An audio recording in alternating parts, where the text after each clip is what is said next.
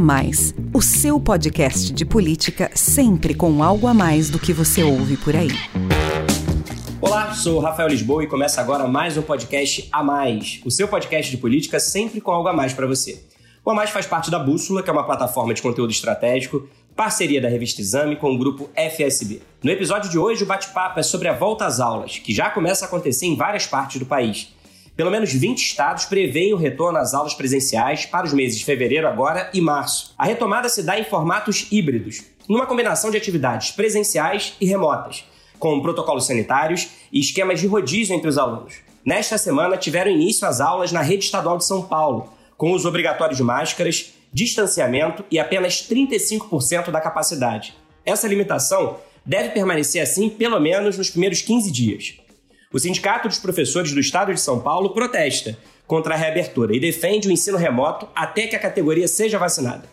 Na cidade de São Paulo, as aulas nas escolas municipais estão previstas para o dia 15. Na rede pública do município do Rio de Janeiro, o ano letivo começou com aulas remotas e a partir do dia 24 terá início um sistema híbrido, com retorno presencial gradual dos alunos da pré-escola e do primeiro e do segundo ano. Já as atividades na rede estadual fluminense serão retomadas em março, mas os colégios já começaram a receber os estudantes para avaliar a situação de cada um. Na rede privada do Rio, a frequência foi alta, com procura maior do que no segundo semestre do ano passado.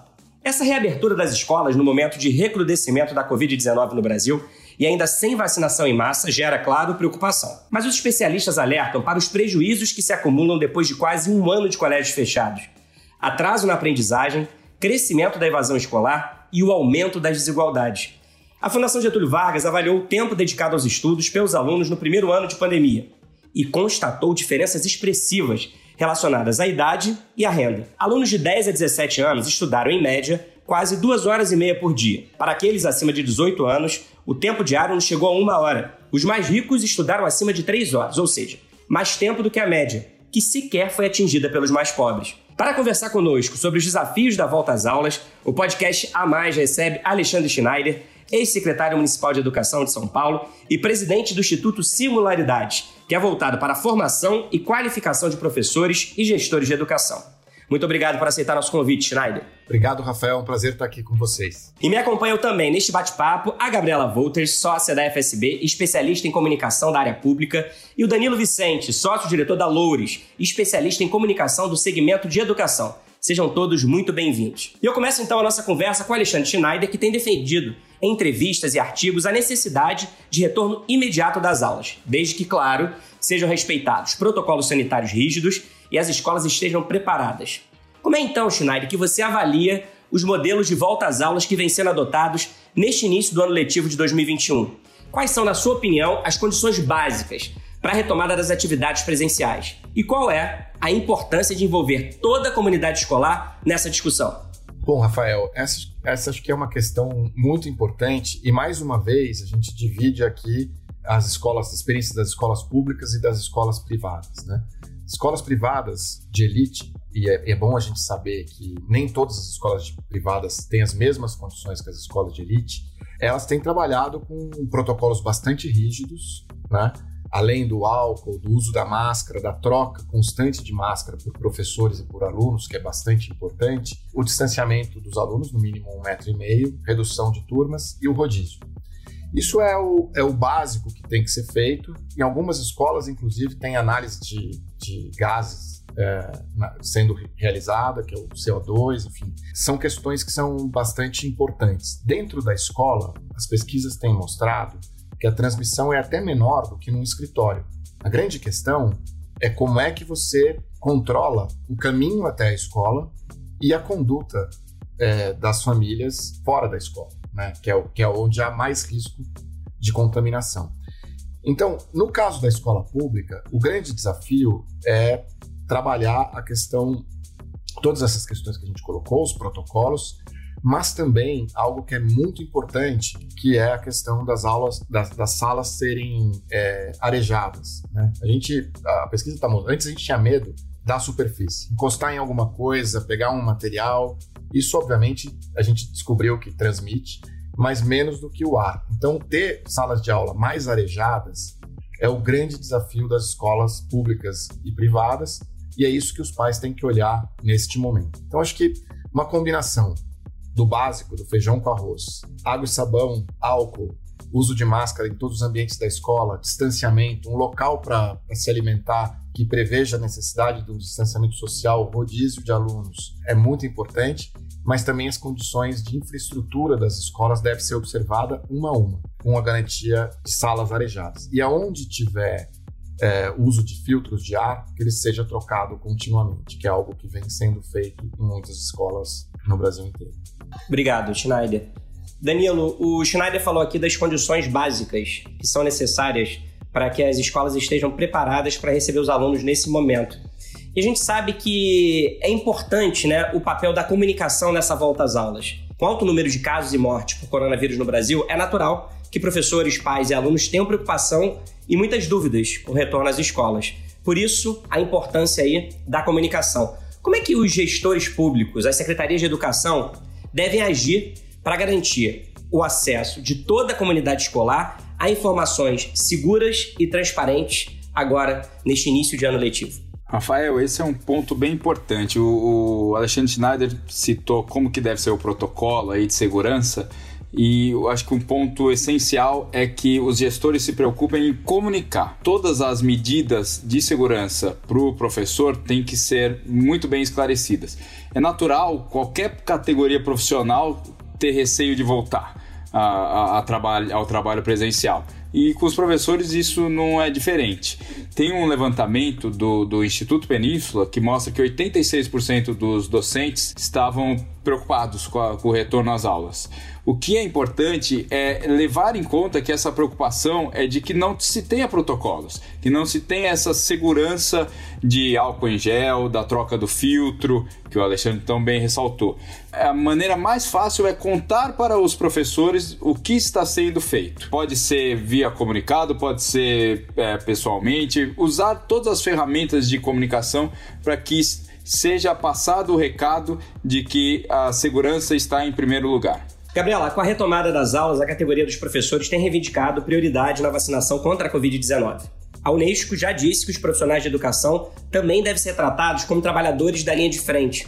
Alguns governos, como o da cidade do Rio, anunciaram que pretendem imunizar os professores logo após os grupos de maior risco, que são os trabalhadores da saúde, idosos e pessoas com comorbidade. Já existem pelo menos duas propostas em análise na Câmara dos Deputados com esse objetivo: priorizar a vacinação dos profissionais de ensino.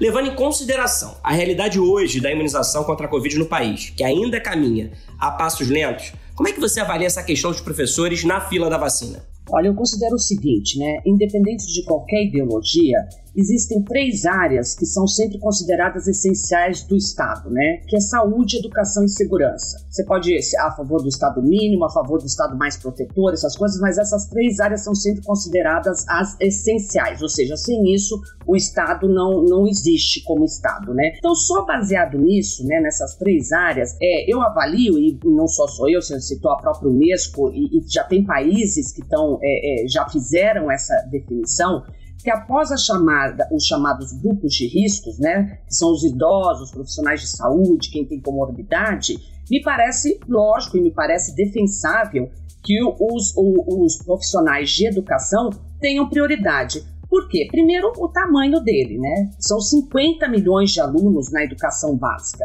Então, você está falando é, de profissionais que estão realmente na linha de frente de uma das áreas mais importantes de qualquer país civilizado. E eu não estou sozinha nisso, né? Quer dizer, o Reino Unido, a Alemanha, os Estados Unidos, obviamente, se falando dos Estados Unidos, cada estado pode é, adotar sua política, mas eles já colocaram os profissionais da educação como grupo de alta prioridade, que viriam depois dos chamados grupos de risco, né? Agora, eu queria deixar uma coisa bem clara. Ao dizer, você próprio citou aí, Rafael, a escassez de vacina. A vacinação não pode ser atrelada à volta à aula. O que eu estou falando é que eles têm o direito, e me parece lógico, como uma atividade essencial do Estado, deles terem prioridade na vacinação. Mas eu não estou defendendo que as aulas só voltem após a, vacinação. Pelo contrário, eu sou totalmente contra isso. Eu acho que se a pandemia, depois de um ano, a gente fez um podcast, estava até ouvindo, em setembro de 2020, sobre essa, essa mesma questão, e a nossa posição já era essa, ou seja, o Brasil não deu um bom exemplo ano passado. Ao contrário da grande maioria dos países, né? E o Alexandre citou principalmente a questão da escola pública, a maioria das escolas não abriu, grande parte das escolas no Brasil não abriu no ano passado. E a gente já tem reflexos muito palpáveis com relação a isso, né? Estudos que mostram a evasão escolar, o desinteresse do aluno e muitos alunos questionando o porquê que tem eh, que ir para a escola. Então, o Brasil agora tem que dar a volta por cima nessa questão. Alexandre, quer complementar? Qual é a sua opinião sobre essa questão da vacinação para os professores, do lugar deles na fila e se isso tem ou não que estar tá atrelado à volta às aulas? Olha, eu concordo plenamente com a Gabriela. Eu acho que a gente não tem que esperar a vacinação para começar, para se reiniciar as aulas, né?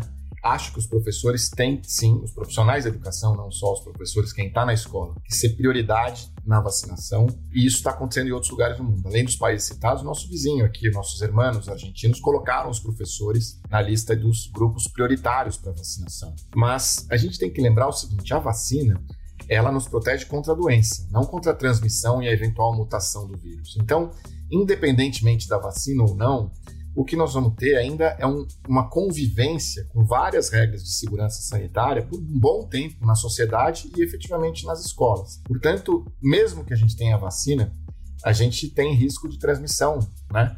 E por isso é, não é ela que vai nos livrar, não, vai nos fazer com que a escola seja aquele ambiente lá de trás. Por fim, quero colocar um ponto que é muito importante, que o Danilo comentou. Eu acho que todos, né, os líderes políticos, gestores públicos e privados, têm que olhar para a comunicação como a ferramenta mais estratégica nesse momento. A gente está lidando com medo. O sujeito que tem medo de avião, ele encara 20 horas de carro para não subir num avião, mesmo que vá por uma estrada que tenha um número de acidentes mensal maior do que em décadas do, de um, um caminho que ele faz de avião da cidade que ele está para o destino.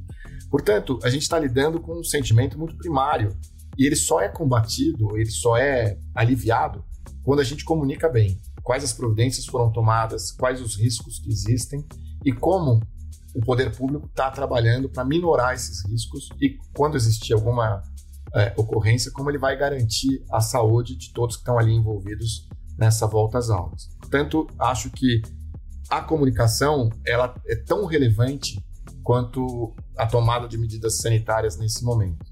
Trata-se de construir um elo de confiança entre quem está responsável pela escola, seja ela pública e privada, e a sua comunidade. Alexandre, acho muito bom esse, o que você falou, porque é isso mesmo, né? O, o medo você combate com informação. Você deu o exemplo de quem tem medo de voar, né? Como se combate quem tem medo de voar? As pessoas viram especialistas em aviação. Você pergunta quem tem medo de voar, ele sabe exatamente quais são é, os aviões mais seguros, quais, quais são as, a, as empresas aéreas mais seguras e tal. Ou seja, combatendo isso, que ele é, é, se informando que ele consegue combater o medo.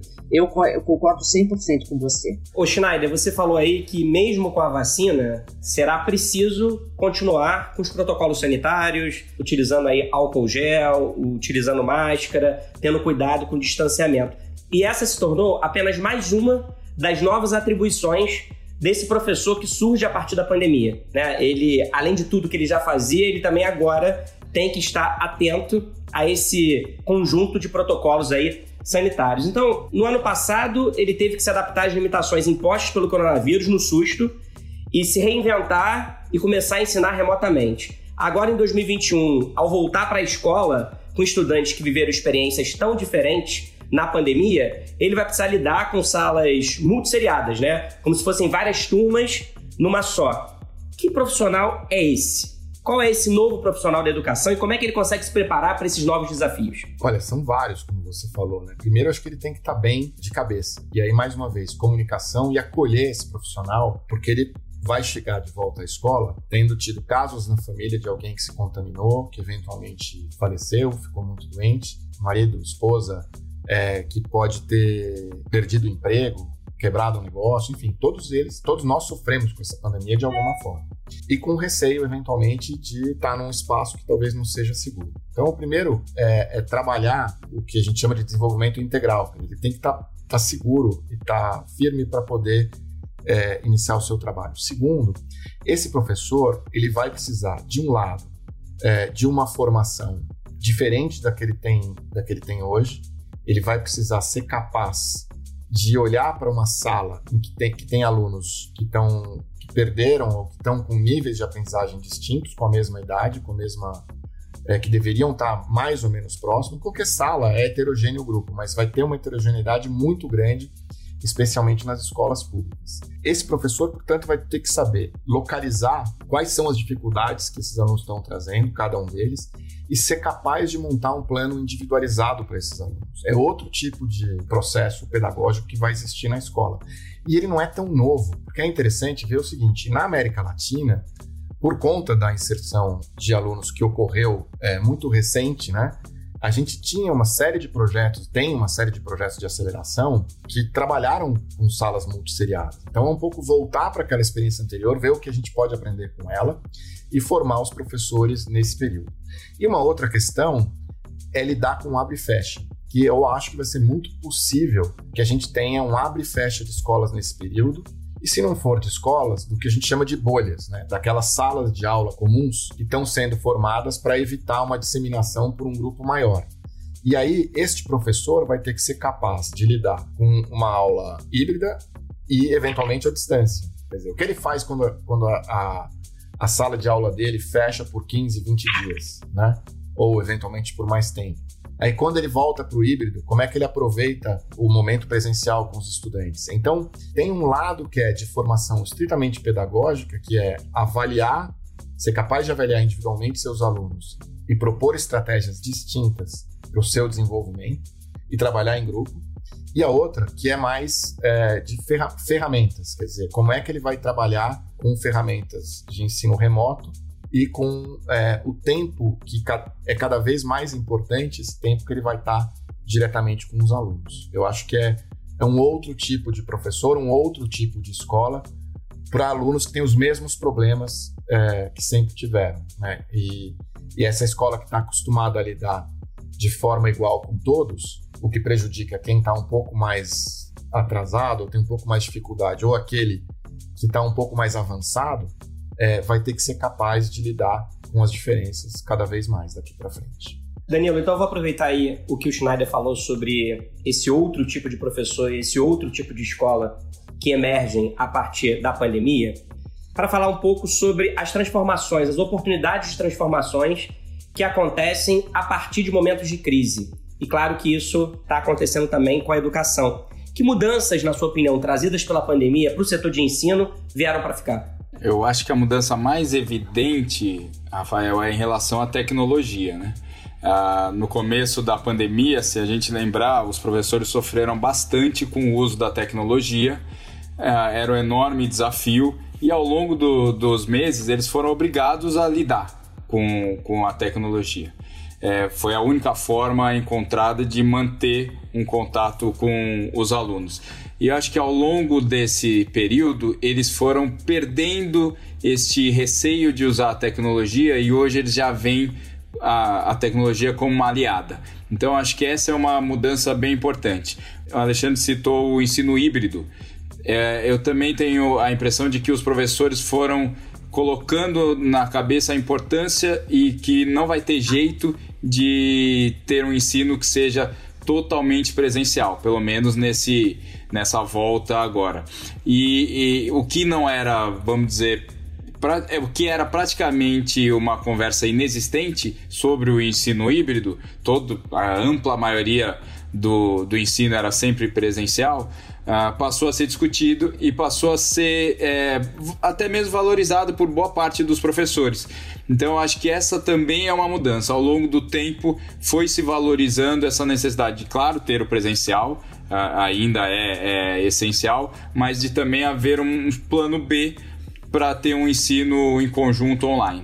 Eu queria só ressaltar aqui é, que a gente falou muito do novo professor, né? E eu concordo plenamente que nossos professores aprenderam em um ano que, o que eles é, não aprenderam na última década, tiveram que se virar, né? Ou como é, as dificuldades fazem você realmente sair da sua zona de conforto. Mas também tem um novo aluno aí, né? Eu acho que uma das grandes questões é um aluno voltando depois aí de um ano, sendo que durante um ano ele perdeu praticamente um, um dos alicerces da escola que é a socialização, né? A escola não é só estudo, ela é, é grande parte dela, ela é um ambiente que o, que o aluno é, é, retorna. Então, assim, a gente também prestar muita atenção na saúde mental desses alunos. Essa é uma, é uma questão que as pesquisas estão mostrando que mais de 30% aí dos alunos estão é, com algum tipo, não transtorno psicológico, mas com alguma, alguma dificuldade psicológica. Vai ser um ano de muito desafio, vai ser realmente, eu acho que o Alexandre tem razão, Quanto mais você conseguir individualizar o aluno nessa etapa, melhor vai ser o seu resultado. É, eu queria só acrescentar, acho que a Gabriela colocou um ponto que é fundamental, a questão da sociabilização e como a escola, né, esse momento presencial fez falta nesse período, como a escola vai ter que tentar dar conta também é, disso. Para alguns alunos, o local mais seguro que ele, que ele está é a escola. Né? Aliás, quando a gente olha, inclusive, eu, tive, eu trabalhei um tempo no setor público, quando a gente olha para os equipamentos que estão no território de uma cidade, o único que não fecha, geralmente, é a escola. Tem greve e tal, não sei o quê, mas você pode ir num posto de saúde e não ter um pediatra, mas o pai é, não aceita ir numa escola e ela está fechada. Então a escola é o local de melhor, de segurança e de convivência efetiva desses estudantes, né?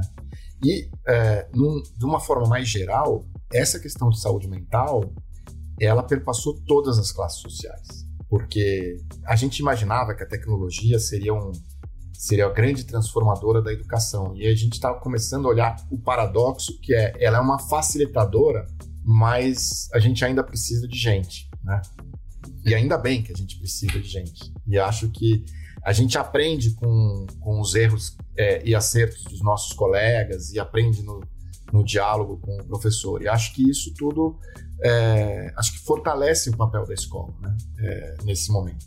Acho que todos nós, especialmente quem tem filhos, aprendemos que ser professor não é uma atividade para qualquer pessoa. Né? Exige bastante dedicação e, e especialização a tecnologia ela facilita a aproximação, mas não substitui a presença, né? É mesmo desafiador. E aí, Schneider, você falou é, na sua primeira intervenção sobre pesquisas que mostram que o risco de transmissão em escolas pode ser menor do que em escritórios, né? Que a questão mesmo, a dificuldade era chegar até a escola. Que caminho é esse que as crianças e as famílias vão fazer? Tem um relatório do Unicef de dezembro que afirma que as aulas presenciais não parecem ser o principal impulsionador de picos de infecção e quando os protocolos sanitários são respeitados, nem os alunos, nem os funcionários das escolas parecem estar em maior risco do que o resto da população. Essa é também a conclusão de um documento divulgado em dezembro pelo Centro de Prevenção e Controle de Doenças da União Europeia e de um artigo de pesquisadores do Centro de Prevenção e Controle de Doenças dos Estados Unidos, publicado em janeiro no Jornal da Associação Americana de Medicina. Gabriela, você acha que a partir dos protocolos e medidas de mitigação já anunciados para a volta às aulas, esse padrão tende a se repetir no Brasil, ou seja, as escolas aqui também não se transformarão num foco de transmissão? É, eu acho que a gente já falou bastante sobre isso. É o seguinte, o Alexandre foi até é, é, é pegou no ponto, né? Tem nada que indique que a escola é um foco maior de transmissão do que é, muitos outros lugares que já estão abertos, escritórios, shopping centers, supermercados e tal. Não ser foco de transmissão não significa que ela não vai poder ter casos, né? É isso que já foi falado. A nossa vida, a gente vai ter que aprender a conviver com o vírus. Acabou a ideia de que o vírus um dia você vai acordar e ele vai ter desaparecido. Então você tem que respeitar o vírus, respeitar os protocolos, saber conviver com ele e saber que vai ser isso, dois passos para frente, um para trás, dois passos para frente, um para trás. Mas isso não é de jeito nenhum é, é um motivo para você fechar as escolas, porque o prejuízo é muito maior se você fechar as escolas. E aí, Schneider, para encerrar, eu quero saber como é que a experiência internacional de países que já retomaram as atividades escolares pode ajudar o Brasil no processo de reabertura das escolas. Que lições a gente pode tirar do que está acontecendo lá fora?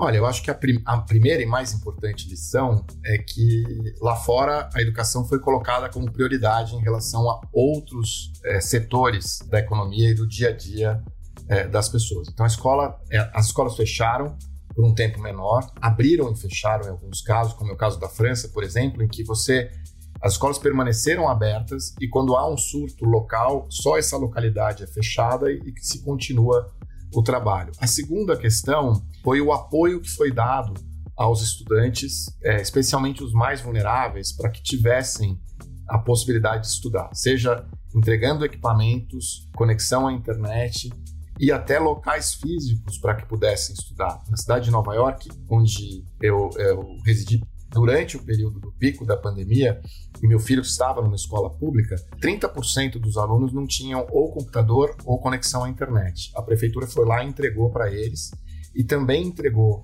abriu locais para que aqueles que não tivessem tranquilidade para estudar em casa pudessem estudar, é, sejam em escolas com segurança ou seja também em centros comunitários. A outra é, aprendizagem é que a escola, obviamente a gente pode aprender agora, não é o principal vetor de disseminação do vírus, mas ela precisa ser um local seguro. Bons protocolos e testes, né? Que é, acho que isso o Brasil ainda precisa avançar. A cidade de Nova York está tá testando de 10 a 20% dos alunos e eles estão querendo mudar para um número um pouco maior para garantir uma maior prevenção de eventuais disseminações de vírus. Então, todos esses lugares têm uma, um grau de testagem bastante alto também para prevenir é, eventuais disseminações. E a formação dos professores para que eles possam atuar nesse momento. Né? Hoje a gente tem. Os professores assumiram é, uma tarefa bastante grande no, na, no ano passado, como o Danilo falou, tiveram que aprender a usar uma série de plataformas, mas o que a gente precisa, além. É, o problema do professor não é usar a tecnologia em si, mas é como transformar é, o seu é, projeto pedagógico a partir desta de modelos de comunicação distintos. A gente tem que lembrar que o, o esse professor que a gente está falando, ele usa um Uber, ele pede comida é, pela internet, ele faz compras, ele, ele usa aplicativos no dia a dia é, para a sua vida, home banking, coisas dessa natureza. Não é o professor não é um cara que ignora a tecnologia, mas ela precisa fazer sentido é, para o trabalho que ele tem que fazer. Então, a experiência, a boa experiência internacional mostrou segurança dentro da escola, testes com bastante frequência, prioridade para a educação em relação a outros setores, inclusive a educação básica em relação ao ensino superior. Na França, por exemplo, o ensino superior hoje está fechado, mas a educação básica não. Fechado que eu digo, as aulas são à distância. Os adultos têm mais facilidade para fazer isso do que as crianças. E a preocupação também em relação ao transporte. Uma coisa que a gente podia adotar no Brasil, e aí eu fecho, é porque a gente, todo mundo neste período de pandemia, precisa entrar e sair da escola no mesmo horário. Escolas grandes, poderia, já que é rodízio, você poderia tentar reorganizar isso. E o Estado, que é o responsável pela maior parte dos estudantes, 80% dos estudantes mais ou menos estão em escolas estaduais ou municipais no Brasil, poderia, especialmente nas grandes cidades, ter uma escala de entrada e saída diferente do rush do transporte coletivo, para que os professores e os estudantes possam ir e voltar com mais segurança em vez de ir num trem ou num ônibus lotado para a escola, que é também um vetor de transmissão do vírus. A gente é, é, já analisou aqui em diferentes oportunidades vários, ah, vários ramos, várias áreas da economia que estão sendo afetadas pela pandemia. Não tem nenhuma que não foi afetada pela pandemia. Só que muitos assim que solucionar ou que, é, que amenizar, elas se tomam imediatamente. A questão da educação, ela precisa ser encarada de uma forma especial, isso Danilo já, já mostrou para a gente, porque algo que acontece hoje, ela tem consequências para um futuro muito longo. Então, é, é, a educação tem que ser a menos afetada possível dentro de uma pandemia. Lógico que ela é afetada, porque uma coisa que acontece hoje, você vai ter reflexos durante muitos anos. Perfeito. E acho que essa é uma outra questão, né? Quer dizer, a gente aqui, como a gente fechou muito tempo, Gabriela, muito mais tempo que esses outros países, a gente vai precisar correr atrás com muito mais intensidade, né? E, é, porque esta, este período de fechamento de um ano não se resolve em um, dois anos. Acho que é uma coisa que a gente vai carregar por um bom tempo. E para isso a gente vai precisar redesenhar os currículos das escolas por, neste período, especialmente das escolas públicas, especialmente aquelas estão nas regiões mais vulneráveis das grandes cidades e do país. E assim chegamos ao fim de mais um episódio do podcast A Mais. Muito obrigado, Danilo Vicente, Gabriela Voltres e Alexandre Schneider, pela participação. Queremos que você volte em Schneider mais vezes, porque a gente vai continuar debatendo aqui os desafios da educação na pandemia, uma questão que afeta a realidade de pelo menos 150 milhões de brasileiros, entre estudantes, professores, pais e responsáveis e muito provavelmente mexe também com você que nos acompanhou até agora. Muito obrigado pela companhia e até semana que vem. Tchau!